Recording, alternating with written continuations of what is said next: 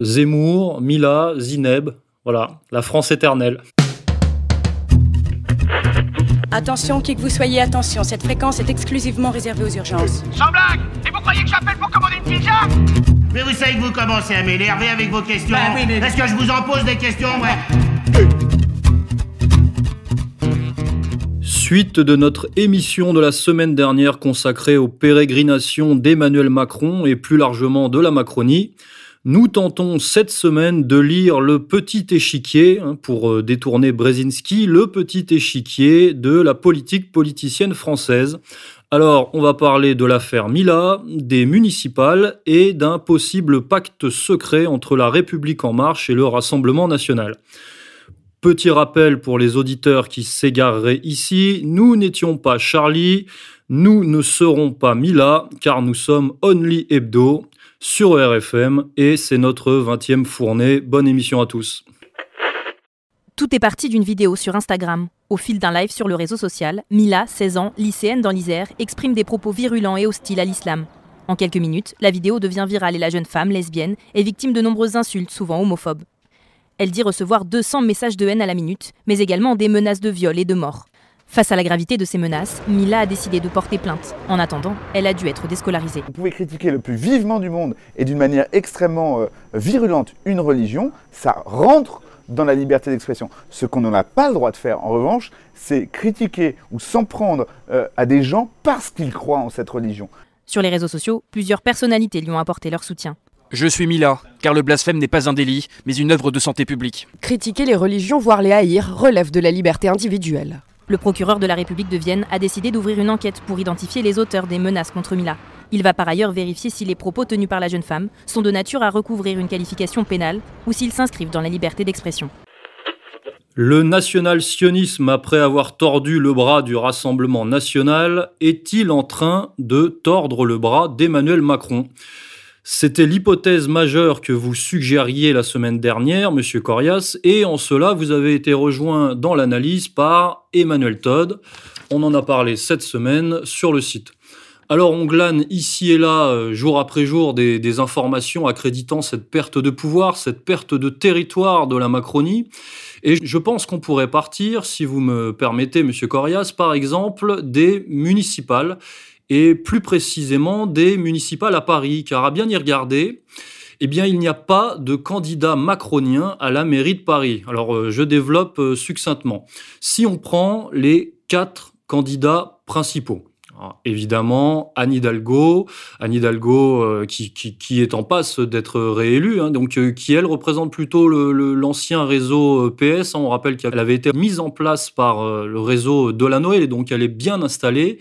Et les gens s'étonnent de sa présence, mais Anne Hidalgo, elle convient à tous les lobbies qui exercent dans la, dans la sphère parisienne et à toutes les communautés. Anne Hidalgo, c'est la candidate bobo, la candidate LGBT, écolo, féministe. Euh, elle a aussi de- de- évidemment des liens avec les réseaux financiers. hein, C'était une, une strauss-canienne. Elle est euh, soutenue en ce moment même par euh, Audrey Pulvar et Patrick Pelou, hein, l'urgentiste de Charlie Hebdo. Donc voilà, il y a toute une, symbolique. Et puis, rappelons-le, c'est aussi euh, Madame le maire du projet de rénovation de Notre-Dame. hein. C'est quand même euh, l'incendie de Notre-Dame, c'est quand même passé sous son mandat. Et c'est un grand projet, c'est un, un, pro- un projet, euh, le fameux projet de rénovation de, Notre-Dame et plus largement de l'île de la Cité. Et un projet qui la dépasse, mais quelque part, euh, elle est engagée hein, dans, dans ce chantier. Donc, euh, Anne Hidalgo, évidemment, a de très très fortes chances d'être réélue. Et elle ne représente pas stricto sensu le réseau macronien. Rachida Dati, hein, Rachida Dati, bon, euh, aussi appelé euh, l'aspirateur pour ceux, pour les initiés. Euh, Rachida Dati, c'est la candidate de la bourgeoisie de droite, c'est la candidate du réseau Sarkozy. Mais comme d'habitude avec elle, elle n'est pas vraiment là pour gagner. Elle est là pour plutôt pour prendre le pognon et elle fait, elle fait un, plutôt le sparring partner dans cette affaire. Benjamin Griveaux, Benjamin Griveaux est le candidat LREM normalement. Mais quand on s'intéresse à ce que représente, on va dire, euh, l'état profond et à l'étude des réseaux, on se rend compte que Benjamin Griveaux est beaucoup plus le candidat du lobby sioniste que de la République en marche macronienne à proprement parler. Car Benjamin Griveaux, bon, on pourrait arguer effectivement que c'est Benjamin Griveaux Minkowski par sa femme éternellement liée. Mais si on s'intéresse à sa liste, on sait qu'il est que sa suppléante, hein, ce qui est quand même pas rien, c'est Élise Fageles, qui est quand même la femme euh, qui vient de la DILCRA, des réseaux Vals, euh, petite protégée du CRIF, du Binac Brit, euh, que dans son équipe Benjamin Griveaux compte aussi Sylvain Maillard. Hein, on en a parlé lors de l'émission sur la nouvelle définition de l'antisémitisme. Donc lui, c'est pareil, c'est l'homme lige du, du lobbytionniste. Euh, on a vu cette semaine d'ailleurs que Laetitia Avia pour les initiés, hein, qui représente plutôt, euh, qui est pareil, qui est plutôt au service du réseau sioniste que, du réseau macronien, a apporté son soutien à Benjamin Griveaux. Il y a une sorte de cohérence dans tout ça. Mais voilà, Macron euh, n'est pas vraiment représenté dans cette élection municipale. Et le dernier candidat, le quatrième, hein, dans les quatre candidats majeurs de cette élection, c'est évidemment Cédric Villani, le mathématicien de l'extrême, qui, lui, cette semaine, s'est fait exclure, ou qui s'est plutôt auto-exclu de la République en marche, parce qu'il a bien compris ben, que, que, c'était complètement cramé de s'afficher sous l'affiche euh, LREM en période, en période de gilet jaune. Donc, on a là quelque chose d'assez euh, symptomatique. Et euh, on l'avait vu avec la fameuse circulaire sur les municipales, qui était une tentative de refuser de donner de la visibilité à la plupart des communes françaises. Alors je parle au passé, hein, parce que ces jours-ci, ça a été retoqué par le Conseil d'État. Mais on voit bien là qu'il y a une logique, c'est que la Macronie, abandonne, parce que déjà ça correspond pas à sa vision du monde, et en plus parce qu'elle n'en a pas ou plus les moyens, elle abandonne la gestion de la France alors d'abord la gestion de la France périphérique, mais finalement même des, métropoles, on va en parler. Euh, et, donc elle abandonne cette gestion à d'autres et elle, euh, délègue, elle s'intéresse exclusivement au, national et même plutôt au, supranational. Euh, et la Macronie donc délègue et elle est obligée de dealer. Alors maintenant, la question que je, que je pose, Monsieur Corias, la question solennelle que je vous pose, c'est avec qui avec qui la Macronie est-elle obligée de dealer Avec qui Macron est-il obligé de négocier? Eh bien, devant un exposé aussi brillant, là, je, rends mon tablier. Je, non, mais j'ai écouté avec, euh, avec, euh, avec patience et passion. Euh, est-ce que vous pouvez répéter votre question, Monsieur Debrac, si vous voulez la dernière, parce que je suis encore dans l'analyse de ce que vous venez de dire. Juste une petite chose à propos de Rachida Dati. Vous avez dit quelque chose d'assez dur en disant qu'elle était là, elle, elle a été maire du 7e quand même, pour prendre le pognon. Alors, c'est un peu brutal, mais on sait, euh, par exemple, avec les candidatures de Christine Boutin, qui avait, elle non plus, aucune chance d'être élue à Paris, encore moins que Rachida Dati, que euh, l'idée, c'était de, gratter 2-3% et ensuite de vendre de vendre son pourcentage, évidemment, aux euh, futurs gagnants, aux futurs gagnants éventuels. C'est-à-dire qu'en fait, la multiplication des, des, candidatures dans ce genre d'élection, c'est se placer tout simplement non pas pour gagner, mais pour euh, avoir, obtenir quelque chose, une prébande, un poste et peut-être aussi euh, une ligne budgétaire euh, de la part du futur gagnant. Voilà, donc je voulais juste préciser ça. C'est pas juste une provocation de votre part. Et là, je pense que je viens de vous sauver d'un procès assez dur avec 30 000 euros à la clé.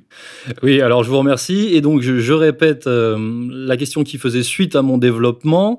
C'est, on se rend compte que la Macronie est en train d'abandonner la gestion de la France périphérique et de la France municipale, on va dire et donc, euh, elle est obligée finalement de dealer, de dealer avec, euh, avec d'autres pouvoirs que pour, pour déléguer cette gestion. Et d'après vous, avec qui Macron ou avec qui la Macronie est-elle en train de négocier? Alors d'abord, d'abord la Macronie, effectivement, elle sait qu'elle a peu de chances de gagner les villes. Cet ancrage national euh, c'est-à-dire provincial, départemental, régional, elle ne l'a pas, puisque la, la République en marche est un faux parti, c'est un mouvement euh, qui a été construit pour la présidence et quasiment détruit après. Hein. Il ne se passe plus rien en termes de débat, et même les gens qui ont participé et qui ont cru au grand rêve macronien de la démocratie participative d'en bas, ils ont vite, eux, rendu leur tablier, puisqu'ils se sont rendus compte que tout le monde n'en avait rien à foutre, ou personne n'en avait rien à foutre en haut lieu dans la Macronie de ce qu'ils disaient.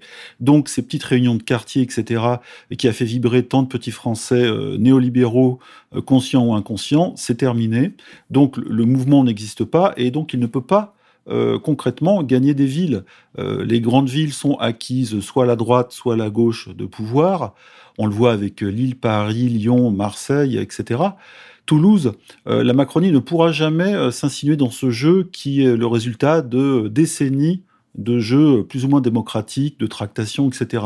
Il faut un ancrage, il faut une histoire, et ce, ce parti néolibéral à l'américaine, qu'est euh, La République en marche, ne peut s'inscrire dans cette tradition. Du coup, eh bien, euh, ils savent qu'ils vont prendre une claque au municipal et l'objectif, c'est un petit peu de limiter les dégâts, d'où la directive euh, pleine de nuances de l'ami Castaner, qui s'est fait évidemment retoquer par le Conseil d'État. On ne reviendra pas dessus. L'idée, c'est de ne pas faire entrer dans le compte dans le compte des, euh, des municipales les résultats des villes, des, des, plus de 30 000 villes en France, de moins de 9 000 habitants. Il faut savoir que la France, c'est quand même 36 000 communes.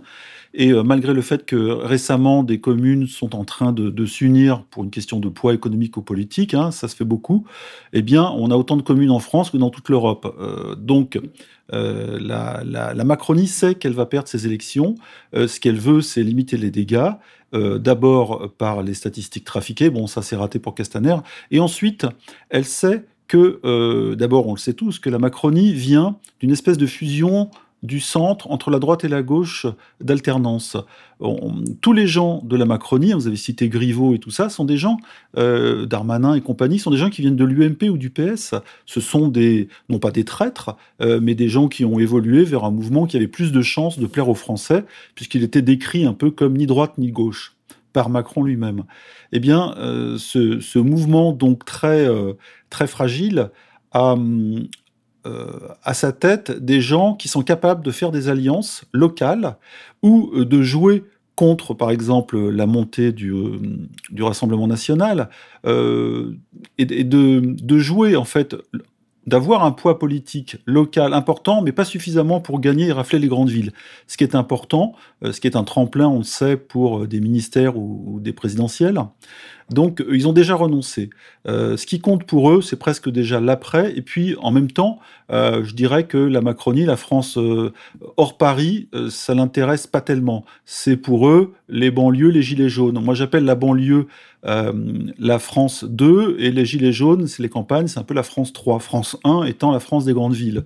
celle qui, justement, a voté en masse pour Macron. Hein. Je rappelle les chiffres à Paris, je crois à 80% hein, dans ces eaux-là. Bref, la Macronie, c'est un, mouvement ou le macronisme, euh, qui ne concerne qu'une catégorie sociologique.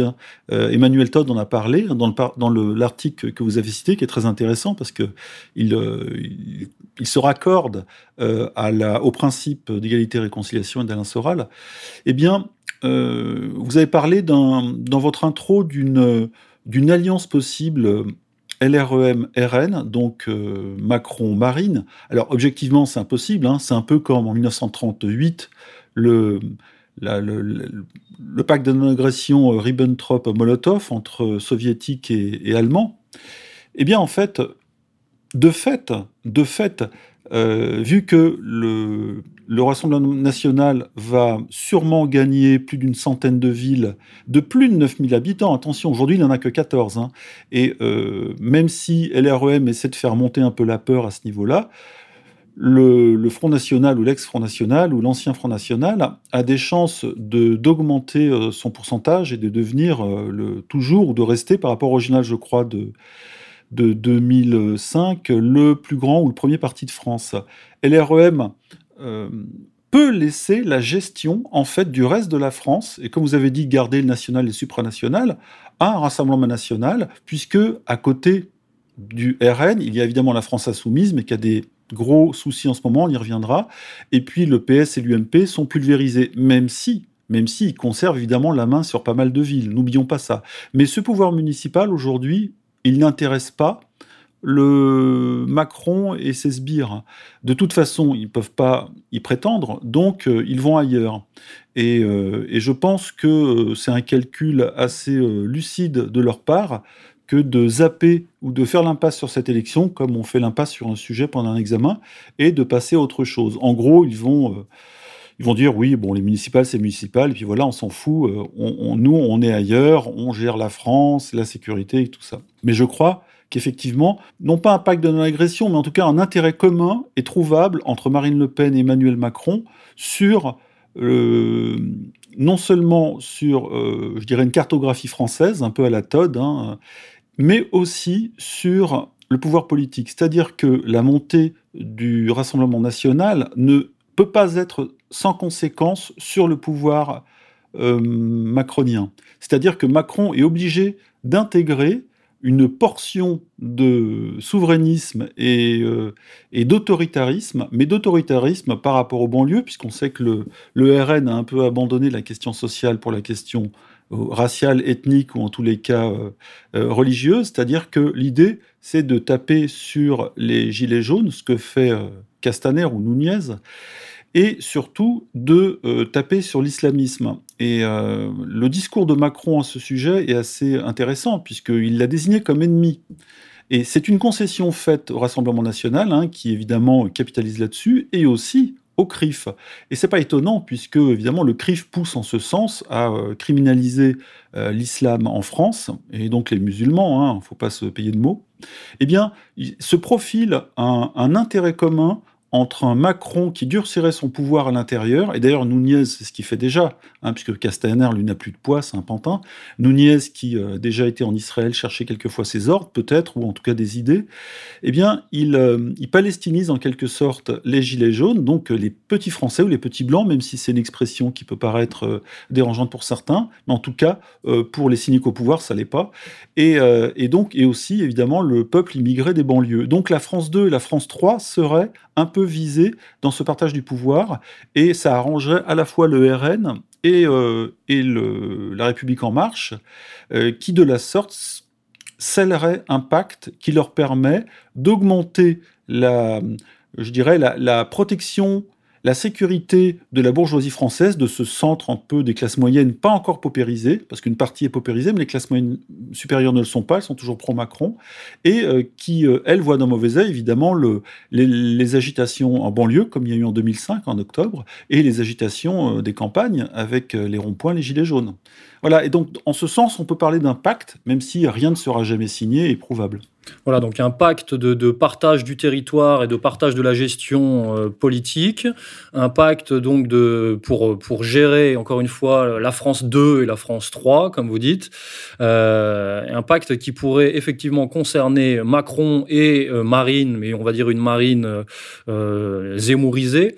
Et c'est vrai, c'est vrai qu'on est dans une dynamique d'abandon complet de la part de la Macronie, euh, de la France gilet jaune, qui finalement de, de plus en plus n'est plus considéré que euh, voilà comme des, dangereux insurrectionnaires, irrécupérables sociaux. Euh, et puis alors là, c'est là, c'est là que les déclarations de Goldnadel et Badinter, auxquelles on a pu assister cette semaine, prennent tout leur sens, puisque dans leur bouche, les gilets jaunes ne sont plus que des islamo-gauchistes euh, à visée quasi terroriste, quoi. C'est ce que disent aussi euh, les ministres ou les larbins de Macron, hein, Darmanin, Griveaux, je crois, ont été très méprisants avec les Gilets jaunes. Et eux, s'il n'y a pas la composante islamo dedans, il y a la composante gauchiste. Pour eux, ce sont des euh, insurrectionnels potentiels dangereux. Et euh, ça ne les dérange pas de taper dessus. D'ailleurs, le sang a coulé. Hein. Et puis la justice a aussi le bras très lourd contre eux, puisqu'elle les embastille euh, par centaines. Je, je, rappelle justement la petite phrase de Todd là-dessus, je crois. Hein, c'est Je spécule une, co une, collaboration future dans les violences faites à la société, de point le macrono-le-pénisme. On y est, vous avez rappelé qu'il y a donc maintenant une espèce de passerelle entre les propos de Goldnadel et ceux indirectement de Macron, même si Macron, lui, ne prend pas le risque de, de, de faire de l'anti-islamisme. Il prend pas le risque, mais il, euh, il, fait des concessions. Euh, Lui-même, théoriquement, ne peut pas partager le pays, c'est le président de tous les Français, donc il ne doit pas avoir ce discours. Il le laisse tenir par d'autres, ou il laisse tout simplement la répression euh, par Nunez se faire et, on en voit les dégâts. Il, y a quand même un jeu assez, euh, assez subtil euh, chez Macron, qui ne veut pas totalement, évidemment, subir les injonctions du CRIF. Il a résisté deux, deux ans, je crois, au voyage en Israël. Il n'a pas euh, pas dit que Jérusalem était ou serait la capitale future du grand État d'Israël ou du grand Israël. Donc il n'a pas obéi à toutes les injonctions. Et c'est pour ça aussi que le CRIF le met en difficulté, le pousse toujours avec cette accusation euh, euh, sur l'islamisme d'être complaisant. Ça veut dire quoi? En gros, électoralement, Macron est tenu par le vote des banlieues qui, qui auparavant appartenait au PS, le PS n'étant plus rien, c'est aujourd'hui la Macronie qui le récupère, en théorie, évidemment. Et cette accusation de, complaisance envers l'islamisme fait du mal à Macron, puisque ça le met en porte-à-faux avec le pouvoir profond, celui du CRIF, et puis euh, les, artilleurs du CRIF, que sont Golnadel, Zemmour et compagnie, même s'ils ne sont pas au CRIF, mais en tous les cas ils jouent le même jeu, euh, font très mal, font très mal à la Macronie, qui est coincée en fait, puisque si elle commence à soutenir les banlieues par électoralisme, sans le dire, elle revient, et ça revient pour le peuple de France, euh, qui est touché par le discours de Zemmour à soutenir l'islamisme. L'amalgame est très vite fait. Et donc c'est un, c'est un jeu coinçant, c'est un jeu subtil que hum, Macron doit jouer et c'est pour ça que souvent on dit qu'il dit tout et son contraire. Mais c'est parce qu'il est sur une corde raide. Et des deux côtés, il y a un précipice. Euh, pour l'instant, il n'est pas encore tombé, mais euh, il a glissé souvent. Voilà, donc euh, dans cette configuration, on peut imaginer, nous aussi, comme Emmanuel Todd, hein, on peut faire de la spéculation, et imaginer Marine euh, qui serait là pour faire la police hein, dans cette France de, demain, mais qui commence, qui commence dès aujourd'hui. Et peut-être Mélenchon même. Euh, quel, quel rôle de Mélenchon? Bah, Mélenchon peut-être pour, euh, pour faire le tampon. Et, et c'est là où, l'analyse de Todd rejoint effectivement les, analyses de, de R, hein, parle bien, Emmanuel Todd, de, mutation du libéralisme libertaire en libéralisme sécuritaire. Il dit bien que le gouvernement Macron est impuissant, euh, impuissant politiquement et économiquement. Là, il parle de l'Union européenne. Il dit bien que le gouvernement, donc, dans cette configuration, en est réduit à, parler, hein, à agiter euh, des spectres comme, euh, bah, comme l'identité, l'islam, l'antisémitisme, euh, et à gérer la baisse globale du niveau de vie, qui est la problématique majeure, par la répression. Et effectivement, dans ce cadre de cette dérive autoritaire du, pouvoir libéral, bah, le, Rassemblement national zémourisé Marine 2.0 pourrait tout à fait postuler hein, dans ce dans cette configuration, euh, postuler à une cohabitation euh, en tant qu'auxiliaire de police oligarchique pour mettre, pas, mettre au pas le peuple réfractaire qui, si elle s'aligne, comme on le disait précédemment, sur la vision euh, goldnadelienne, le peuple réfractaire qui n'est plus qu'un amas d'islamo-gauchistes révolutionnaires, dangereux, injustes, anti-républicains, etc., etc. Et donc tout le monde, finalement, quelque part, tout le monde serait content.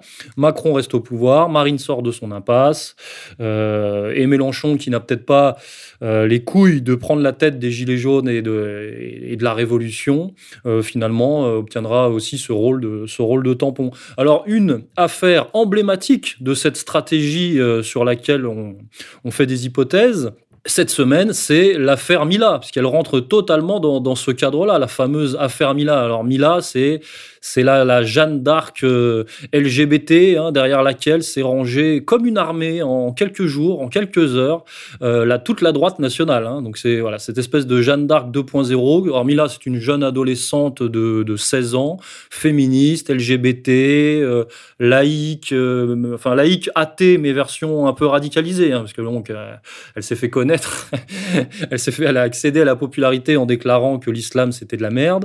voilà, donc elle a tout la tiré euh, très. Euh, on voit qu'elle a fait de la chirurgie esthétique déjà à son âge, euh, très artificielle, ultra moderne. tout ce qui est censé détester cette espèce de bourgeoisie catholique. Et pourtant, et pourtant, euh, la bourgeoisie de droite catholique nationale euh, euh, fameuse se rallie sans problème et s'allie sans problème avec le féminisme laïque macronien.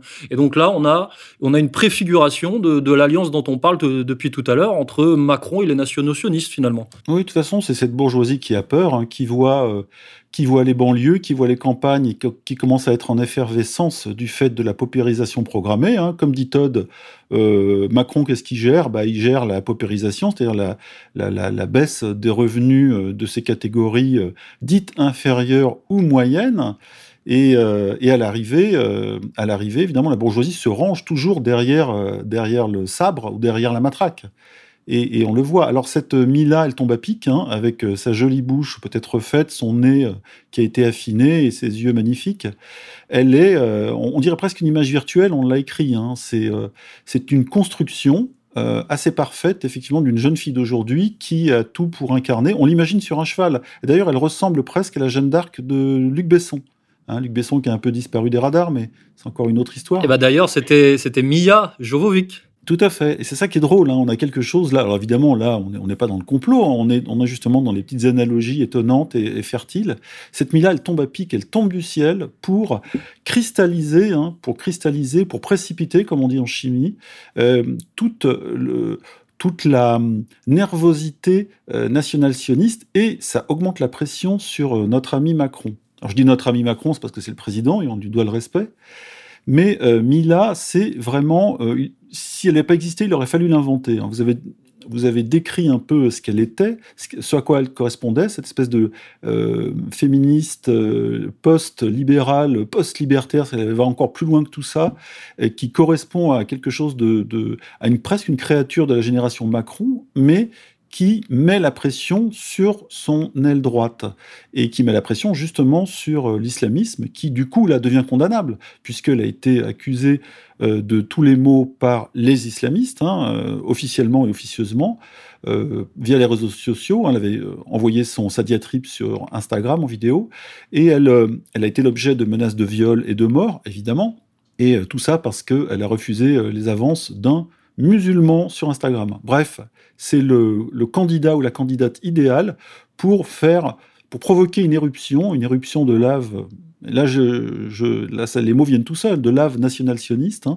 Euh, et, soudain, le, scénario des, des Goldnadel, Zemmour, euh, Habib et même Riofol et compagnie se, euh, se, perçoit se perçoit encore mieux, c'est-à-dire une pré-guerre civile avec deux camps bien déterminés qui, euh, euh, qui force le président à prendre parti euh, de manière claire, alors que lui, justement, il aimait, il voulait rester dans l'ambiguïté. Après ça, ça sera très difficile. Et on voit d'ailleurs que Belloubet, la garde des Sceaux, le ministre de la Justice, a été très emmerdé, puisqu'elle a, a rétropédalé après sa condamnation en tant que blasphème des propos de la jeune Mila.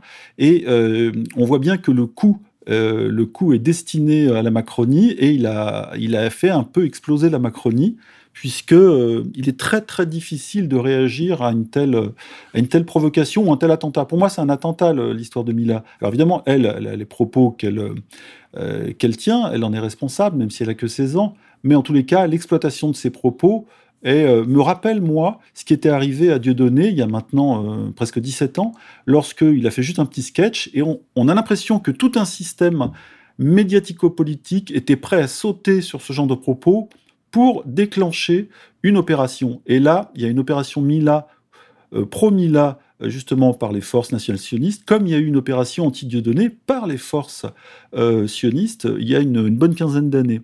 Et tout ça sans la préparation, non pas la Mila. Mila n'a pas été poussée, je pense, pour dire ça. Elle a réagi avec le cœur.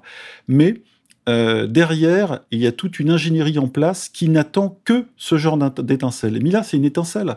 Et d'ailleurs, avant Mila, euh, pour moi, c'est un attentat. Hein. Euh, il y a eu des attentats qui, eux aussi, sont des étincelles qui sont destinés à faire prendre feu dans une France très partitionnée où règne le séparatisme et où les, camps radicaux ou radicalisés ont besoin de, cette séparation, de ces séparations. C'est bien que quand les gens se parlent plus, euh, c'est fini. Donc là, il y a encore débat, ça chicore sur les réseaux sociaux, tout le monde en parle, etc. Mila ici, Mila là, il y en a qui la défendent, d'autres qui l'attaquent, plus ou moins.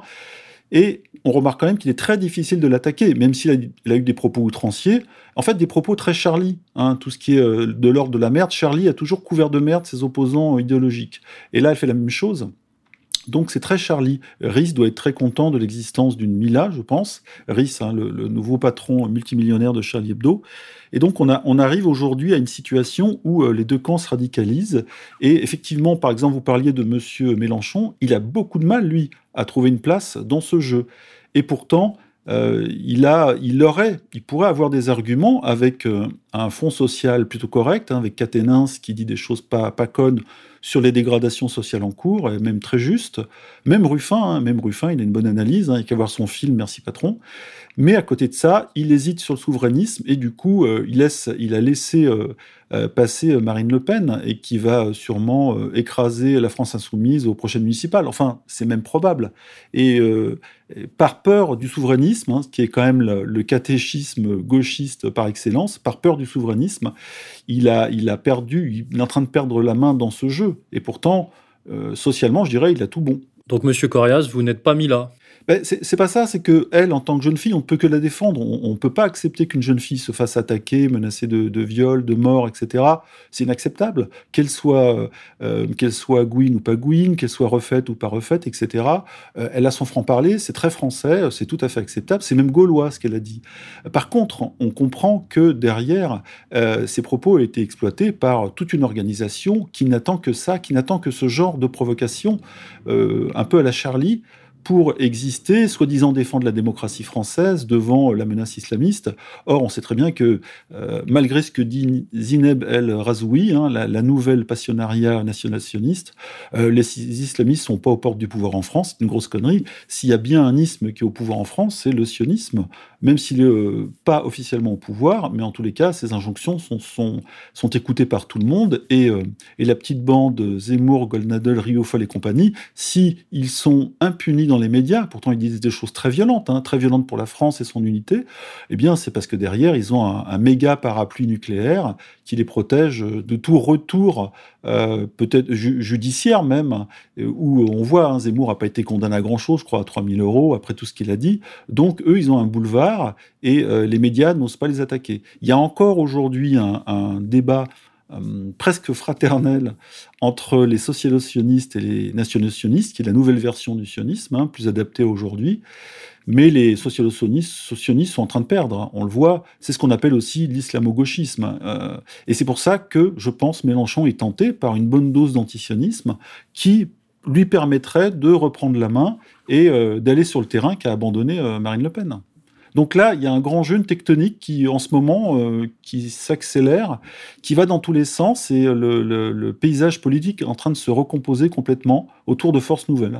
Alors je pense qu'on peut conclure sur cette image hein, que, je vous livre, c'est-à-dire euh, Zemmour, Mila, Zineb, voilà, la France éternelle. ouais, c'est joli. Et il y a plein de jolies filles, donc c'est très bien, mais euh, après, il faut voir ce qu'on en fait. Il y a une espèce de prostitution quand même. Eh bien, on va se quitter là-dessus, colonel. Au revoir. Chers auditeurs, le piège est en train de se refermer sur nous, nous le peuple réfractaire, mais la révolution populaire n'a pas dit son dernier mot. Nous nous posons d'ailleurs là modestement en éclaireur, en espérant que notre travail hebdomadaire par cette émission et journalier euh, sur le site vous soit le plus utile possible. On se retrouve la semaine prochaine, si le coronavirus n'a pas eu raison de nous. Bonne semaine à tous. Le couillonavirus.